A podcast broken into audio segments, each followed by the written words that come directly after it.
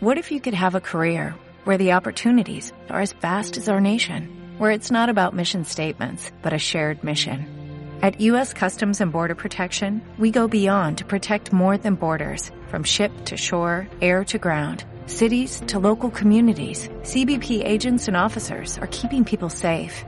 Join U.S. Customs and Border Protection and go beyond for something far greater than yourself. Learn more at knowledge, it ends with the current's.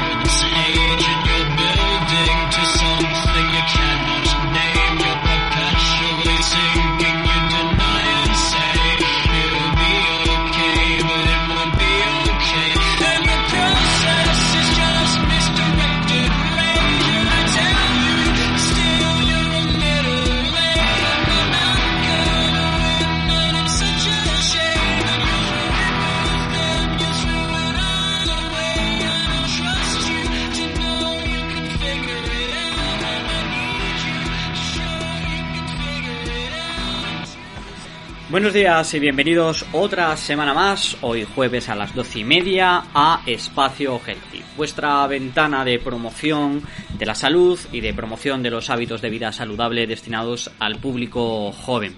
Aquí en CLM Activar Radio, como todos los jueves a las doce y media, y como siempre que nos vais a poder encontrar, si no nos estáis escuchando hoy, el día 18, en eh, las plataformas de podcasting y de, eh, de radio online que tiene CLM activa, tanto en Spotify y en. Eh, esta semana os damos la bienvenida y recuperamos el formato tradicional de, nuestro programa de, de, radio, de otro capítulo más, eh, en el que no vamos a entrevistar a nadie, pero le damos eh, la bienvenida y le hacemos un caluroso eh, saludo a nuestra colaboradora habitual de Espacio Healthy, la psicóloga Vega Barahona, que vuelve a estar con nosotros una semana más. Buenos días, Vega. Buenos días, Alberto. Y bueno, vamos a empezar el, programa, no sin antes recordaros que nos podéis seguir eh, al proyecto, a Espacio Health y a Rejuventud en los canales de redes sociales habituales que os recordamos como cada semana. Podéis eh, seguirnos en Facebook, podéis seguirnos en Instagram, podéis seguirnos también en TikTok, tanto en las redes de Rejuventud como de Espacio Healthy y vais a encontrar en estas redes sociales pues todas las publicaciones que estamos haciendo mm, referencia de publicaciones sobre hábitos de vida saludable, de promoción de la salud, que eh, tenéis ahí un recopilatorio de todos los reels, de, en el feed de, por ejemplo, en Instagram, tendréis ahí todo para que podáis estar al día de toda la información que damos, que creemos sin duda es valiosa y de importancia. Eh, evidentemente también podéis tener contacto con nosotros a través del eh, correo electrónico rejuventud.cr.gmail.com para hacernos llegar todas vuestras inquietudes. Eh, algunas las estamos contestando por privado eh, porque son temas un poco particulares, pero eh, bueno, pues eh, podéis contestarnos, aclararnos o consultarnos dudas, inquietudes, proposiciones para hablar en el programa, etcétera, a través de este correo electrónico. Le damos también las gracias al Plan Municipal de Adicciones de Ciudad Real, que además esta semana ha presentado en rueda de prensa a través de su concejal, Antonio Gallego, pues un programa innovador sobre prevención del juego y de las adicciones relacionadas con el juego eh, para jóvenes a nivel eh, por internet, eh, por, la, por las redes, de apuestas deportivas, etcétera, y que creemos que complementa muy bien este tipo de acciones que estamos desarrollando nosotros de promoción de la salud. También sabéis que las adicciones, el juego y las patologías relacionadas con la ludopatía, pues son peligrosas y bueno, pues todos sabemos cómo está este mundo ahora mismo de los casinos y de las apuestas online como uno de sus públicos preferentes pues es gente joven.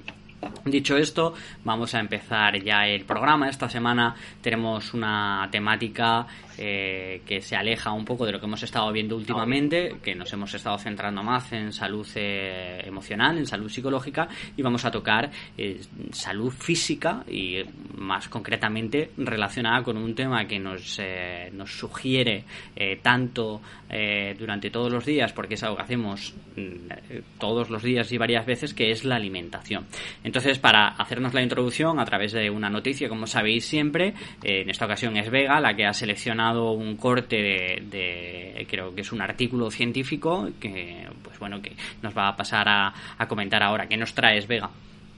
Pues sí, mira, tenemos, eh, bueno, podría ser una noticia, pero en este caso es un artículo científico que se ha publicado hace súper poco, el 9 de febrero de este 2021 y se titula Trastornos alimentarios durante la pandemia del COVID-19, la experiencia de los médicos de atención médica eh, italianos. Es decir, eh, el artículo básicamente ha ido recopilando eh, información que llegaba a los teléfonos de atención médica en Italia durante la pandemia y lo que vemos o lo que se observa es que hay bastantes cambios en la prevalencia de estos trastornos alimentarios y entonces se ve que hay eh, un cambio en la frecuencia de conductas compensatorias. ¿Qué es una conducta compensatoria cuando estamos hablando de un TCA o un trastorno de la alimentación?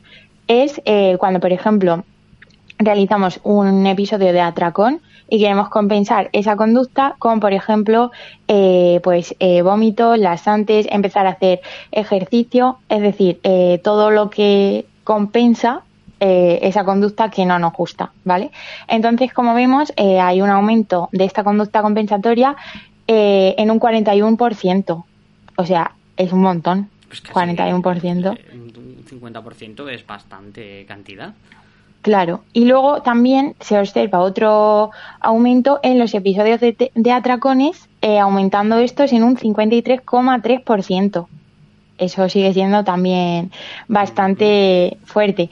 Eh, los autores de este artículo en sus conclusiones pues hablan como que eh, esos niveles de, de subida en la frecuencia tanto de las conductas compensatorias como de los episodios de atracones puede ser que se haya visto potenciado por eh, la ansiedad que podían tener esas personas en la cuarentena.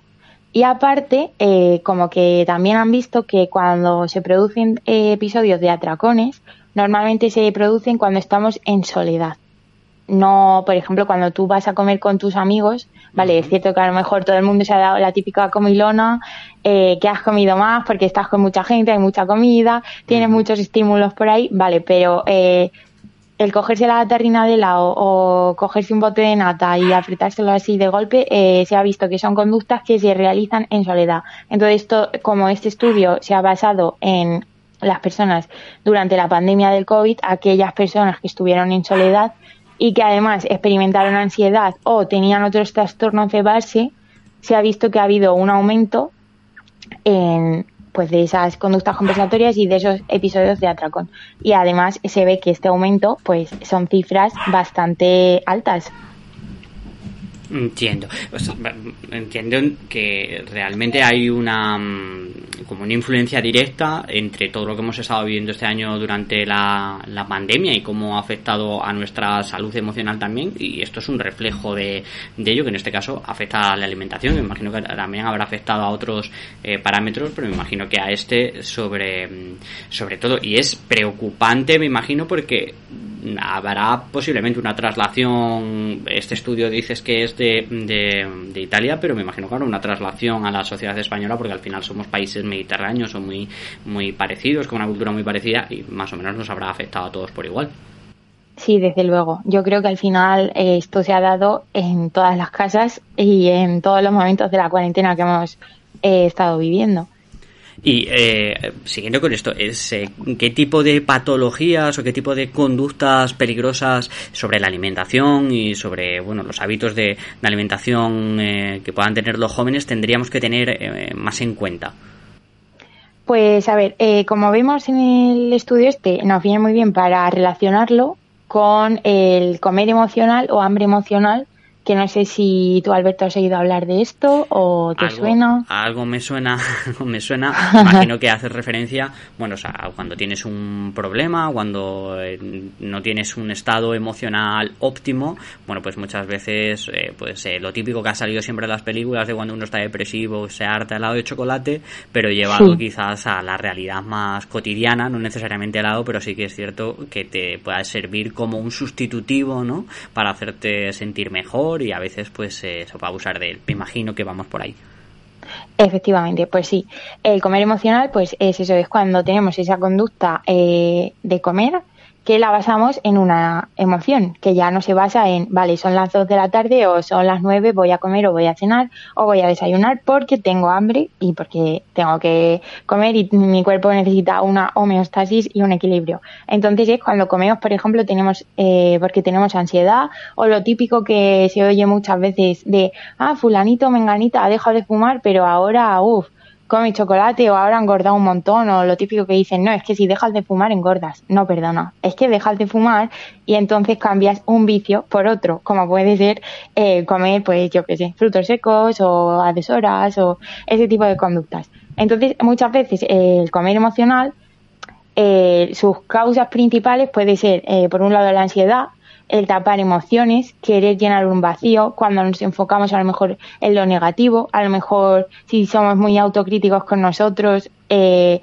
lo compensamos con comer algo que nos gusta, eh, cuando nos quejamos, eh, cuando nos comparamos también, cuando no estamos viviendo la hora, sino que a lo mejor dices, siento esta cosa, pues nada, lo voy a, no sé, a difuminar un poco con comida y también puede ser a veces que pueda deberse a un ajuste de origen, a un desajuste de origen hormonal, a dormir mal o a lo mejor a deshidratación. Porque sí que es cierto que yo he oído a veces que la gente dice, eh, bueno, no sé si tengo hambre o sed. Bueno, pero ¿cómo no lo sabes? O sea, no sé si me explico. Entonces, muchas veces cuando, si alguno de nuestros oyentes está oyendo esto y se siente identificada, eh, nos podemos hacer unas preguntas para identificarlo, que puede ser, pues, ¿hace, cuándo fue, ¿hace cuánto fue mi última comida? Porque si hemos comido a las dos y a las dos y media estamos comiendo otra vez, igual eso es que no tenemos hambre y estamos comiendo por, yo qué sé, para tapar una emoción. Eh, otra pregunta que nos podríamos hacer podría ser, ¿podría esperar sin problema 30 minutos más antes de comer? Porque así también estamos demorando esa recompensa que nuestro cuerpo dice, ay, tengo una emoción negativa, pues voy a por helado de chocolate o voy a por algo que me guste mucho. Entonces estamos demorando esa recompensa de esa comida que nos gusta y si podemos esperar eso, podemos controlarlo. Eh, ¿He bebido suficiente agua hoy por el tema de la deshidratación? ¿O qué está pasando a mi alrededor? ¿Estoy más nerviosa? ¿Estoy más ansiosa? ¿He dormido mal? Etcétera, etcétera vemos que hay entonces muchos factores que, mm, pues que interceden directamente con nuestra calidad o nuestros hábitos de, de, alimentación y que los estados emocionales influyen directamente en cómo, cómo llevamos a cabo esa alimentación ¿no? y nuestra, nuestra dieta diaria. Me imagino además que todo esto que tú comentas está muy relacionado con el control de impulsos o con aprender a controlar ciertas conductas. Eh, pues se me ocurre, quizás estoy equivocado, al final a trazar como un paralelismo como cuando tienes una adicción en este caso, pues a lo mejor pueda ser a la comida o no es una adicción, pero es una forma de, controlar esos impulsos y pues, eh, pues como por ejemplo el, tabaco. No sé si estoy en... Eh, voy por el buen camino. Sí, sí, claro, desde luego. Por ejemplo, a lo mejor tienes un día muy estresado y o, tienes un momento de mucha ansiedad en el trabajo o tienes mucha, no lo sé, eh, mucha carga de exámenes o de trabajo y lo que hacemos que es fumar pues la gente que no fume, pues igual dice, mm, me voy a comer, no sé, unas pipas, por ejemplo, ¿sabes? No, no sé, pero sí, realmente está relacionado. O sea, mm, no hace falta que tengamos una sustancia química eh, para que sea una adicción, porque como tú bien sabes, Alberto, eh, también podemos tener adicciones a otras cosas, como puede ser el juego, y ahí no hay ninguna, no ah. hay ni siquiera eh, algo físico. Adiciones conductuales que al final Efectivamente. Pues, representan todos los la cadena de, acontecimientos, ¿no? Y los factores que te llevan a tener una adicción, la tolerancia, eh, pues eh, la, abstinencia, etcétera. Eh, respecto a los trastornos de la alimentación, estamos quizás más habituados a mm, dos trastornos mm, que conocemos desde hace muchos años y que evidentemente representan una problemática en en, la juventud, porque quizás sea el gran nicho donde se reproducen este tipo de conductas y este tipo de trastornos que son la bulimia y la anorexia, que creo que todos hemos podido conocer casos cercanos a nosotros o casos referidos de, de, un círculo cercano a, estos trastornos, pero últimamente estamos empezando a oír en los últimos años eh, un trastorno nuevo sobre, sobre la alimentación y sobre, eh, sobre la comida que queríamos preguntarte. La, la, ortorexia. ¿Qué es esto de la ortorexia? ¿Qué tenemos que tener en cuenta? Eh, ¿Es un riesgo real? ¿Está más visible dentro de la sociedad de lo que parece? ¿Lo tomamos un poco a broma? Pues sí, fíjate que, bueno, es un concepto muy novedoso. bueno, eh, empezó, lo, anunció un psicólogo que se llama Bradman en, los, en, en el año 2000, o sea que es mm, básicamente bastante reciente. Y es cierto que está muy presente en la sociedad y que muchas veces se toma a broma. Entonces, la ortorexia eh, es un cuadro obsesivo compulsivo que se caracteriza por una extremada apetencia y selección de aquellos alimentos considerados saludables, y este ritual conduce con frecuencia a una dieta muy restrictiva y un aislamiento social que compensa esa dieta. Y es algo que se da bastante porque la prevalencia en la población es del 6,9%, o sea, de casi un 7%. Estamos hablando que, por ejemplo, ahora en pandemia ha habido momentos que, el virus, que, la enfermedad de la COVID, había una prevalencia del 2-3%. O sea, esto estamos hablando del doble. Sí, ahora hablaremos también porque eh, tengo aquí otro artículo seleccionado de eh, cuáles son los eh, la prevalencia de los TCA en España y también es bastante cifras bastante altas. Entonces vamos a hablar, si te parece, de cómo detectarlo. Porque al final, me, traduciéndolo así un poco a un lenguaje más llano, sería estar obsesionado, obsesionada con lo que uno come para que sea muy sano y para no ingerir, me imagino, pues grasas saturadas, etcétera, pero no a un nivel que todos quizás deberíamos tener, ¿no? O evidentemente deberíamos tener de controlar un poco nuestra dieta y saber lo que estamos ingiriendo, sino a un nivel, como dices, de no salir de casa por no comer en un restaurante porque no voy a comer bien o porque no voy a poder hacerme yo el menú como quisiera. Claro, o por ejemplo, pues no lo sé, que tus amigas te inviten a comer y que tú digas, no, es que no puedo ir porque es que me tengo que hacer yo mi comida. O sea, realmente el hecho de querer comer bien ya está influyendo en un aspecto de tu vida que es el ámbito social. Entonces, ahí yo creo que tendríamos que poner eh, las alarmas de, vale, esta persona no viene a comer porque no quiere comer la comida que comemos, ¿es que está mal o qué? O a lo mejor puede ser, bueno, pues si no quieres comer nuestra comida, pues tráete la tuya y a lo mejor te la puedes hacer aquí. Pero realmente al final cambian todos los planes y dedican eh, ese tiempo a decir, vale, voy a comer esto, eh, no me puede sacar nadie de aquí, tengo que comer esto y es lo que hay que comer.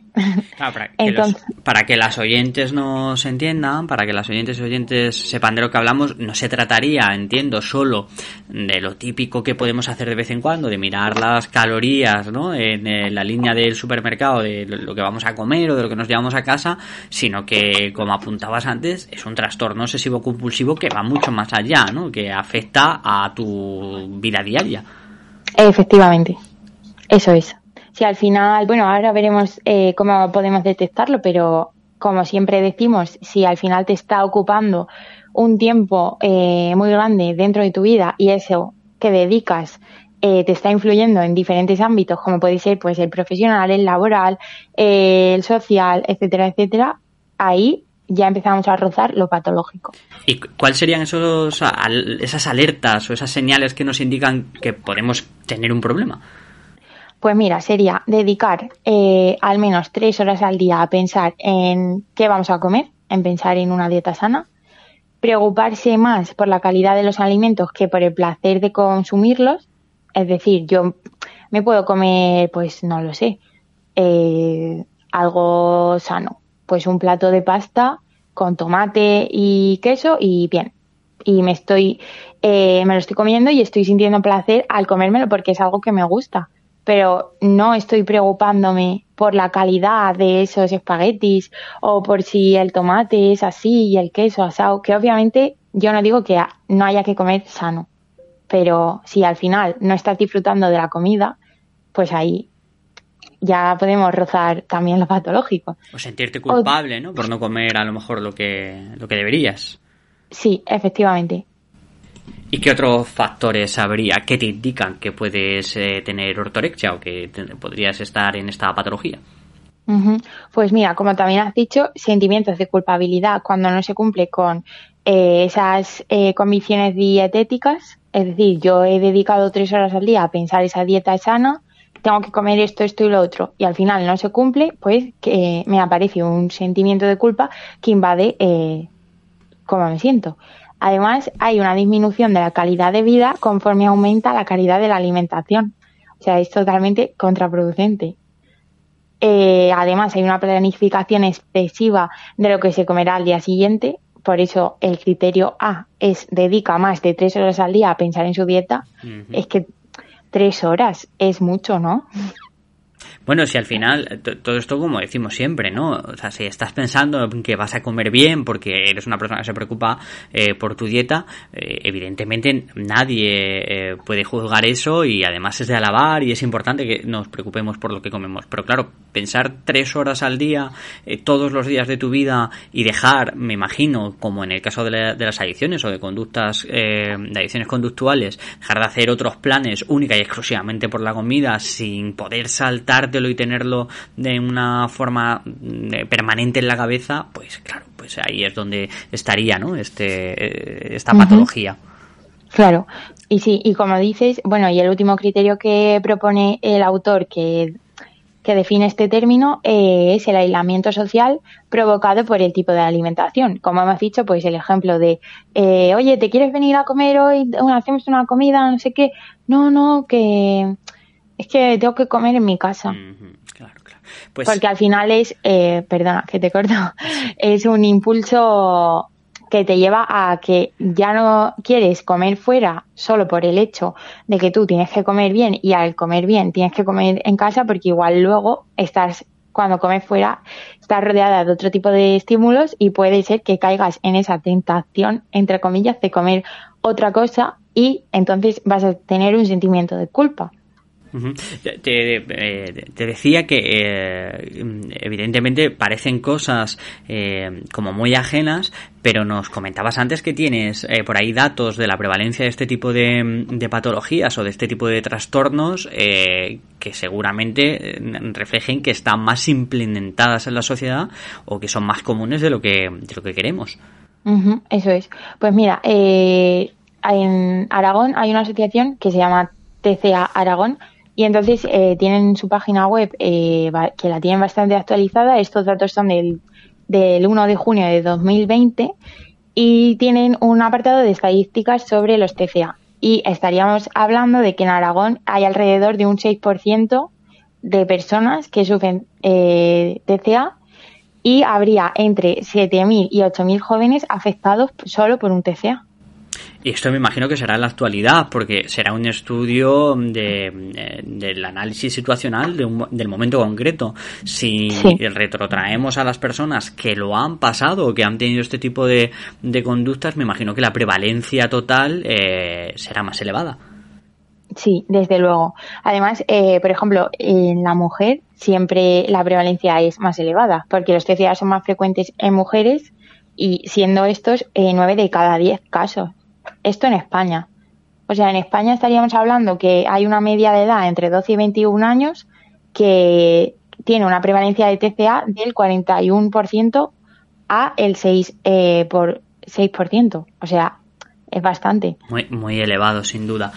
Pues eh, desde aquí, pues esperamos que este programa esté sirviendo para acentuar, ¿no? Eh, dar un poco de luz y poner el foco eh, de atención de todos en este tipo de, de, trastornos que si bien como yo te comentaba eh, antes eh, la anorexia la, la, bulimia lo tenemos como más identificado sabemos lo pernicioso eh, y los efectos tan graves para la salud que pueden tener este tipo de trastornos incluso siendo teniendo un desenlace fatal eh, pues hay otro tipo de trastornos que se están em, empezando, que llevamos unos años eh, viendo y pues se están diagnosticando, como es este de, la ortoresia, que, hay que prestar atención en que evidentemente si es eh, totalmente recomendable que la gente tenga una preocupación y que se implique en, su alimentación, en que sea equilibrada, en que sea sana, que sea lo más natural posible,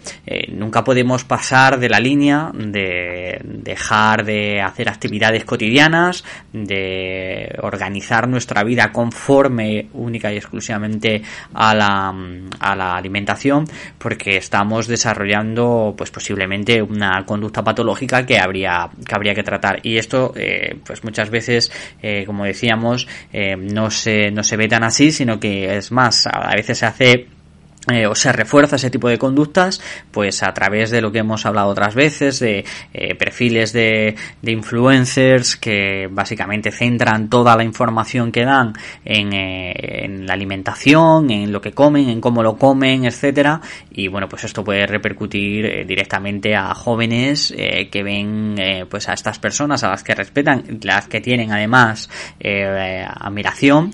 Y, y bueno pues pueden trasladar este tipo de conductas que muchas veces pueden mm, no son recomendables y pues a su incorporarlas a su día a su día a día. si estamos acercándonos ya al final del programa Vega, eh, si querías aportar alguna última cosa. Sí, bueno, que como tú estabas diciendo, una de las causas también que apunta el autor de este concepto de la ortorexia y bastantes eh, personas que se dedican al mundo de los TCA es la influencia de los medios de comunicación, porque como bien dices, eh, bueno, aparte de en las mujeres que hay más prevalencia porque somos nosotras las que nos debemos eh, acercar a un canon eh, de belleza que hay establecido, eh, cada vez se dedican más tiempo en los medios de comunicación a espacios o a temas que son relacionados con la dieta y esto puede ser que incida en la aparición de obsesiones sobre la alimentación sana y las consecuencias que puede tener en la vida. Por ejemplo, el boom que hubo el año pasado de, escanear el código y te decía si era procesado o no era ultraprocesado. No sé si te acuerdas tú de eso. Sí, además hay aplicaciones de, de móvil que, bueno, yo ya lo he visto en el supermercado que te hacen, bueno, haciendo una foto al etiquetado de, del producto, de, del paquete, eh, pues te dicen eh, los componentes nutricionales que tienen, te los, eh, digamos, te los escametizan en un sistema de colores, de rojo el más peligroso, el más perjudicial, el verde el más sano, y bueno, que puede llegar a estar bien pero claro, tampoco podemos estar midiendo las eh, calorías constantemente de lo que de lo que ingerimos. Eso es. Bueno, su autor de como no, no, me acuerdo cómo es su nombre, pero bueno, le dio hasta para escribir un libro. Entonces, bueno, yo creo que como último apunte y ya terminamos, eh, la ortoresia o un trastorno se relaciona por eh, que influye en tu vida, en este caso eh, sería la obsesión por buscar una mejor salud eh, y una mejor dieta de todo lo que comemos, pues como hemos dicho, eh, aislarnos socialmente, preocuparnos por la caridad, disminuir, bueno, aumentar los sentimientos de culpa, dedicar mucho tiempo a lo que vamos a, a comer, pero no hay que confundir nunca la preocupación por una vida sana con este tipo de obsesión. Pues eh, con este mensaje nos quedamos, Vega. Yo creo que queda claro con este con este programa. Con eh, seguiremos tratando este este tema en las publicaciones y en los reels que iremos subiendo a las redes sociales. Y bueno, pues nos despedimos hasta el próximo jueves a las doce y media en CLM eh, Activa Activa Radio. Y te damos las gracias por haber estado una semana más con nosotras, Vega. Eh, gracias a ti, Alberto. A vosotras y a vosotros nos vemos otra vez en las ondas la próxima semana. Os recordamos que podéis tener contacto o establecer contacto con nosotros a través de la mensajería de las redes sociales, a través del correo electrónico rejuventud.cr.gmail.com y que estaremos encantados de atenderos, de solucionar vuestras dudas o de escucharos y leeros. Sin más, eh, me despido hasta la próxima semana. Disfrutad, tener una buena alimentación que es importante y recordad que no hay que obsesionarse con lo que uno come, sino hay que tener que tener cuidado con que lo que coma eh, sea equilibrado, sano y natural. Un abrazo a todos, a todas, nos vemos la próxima semana. Adiós.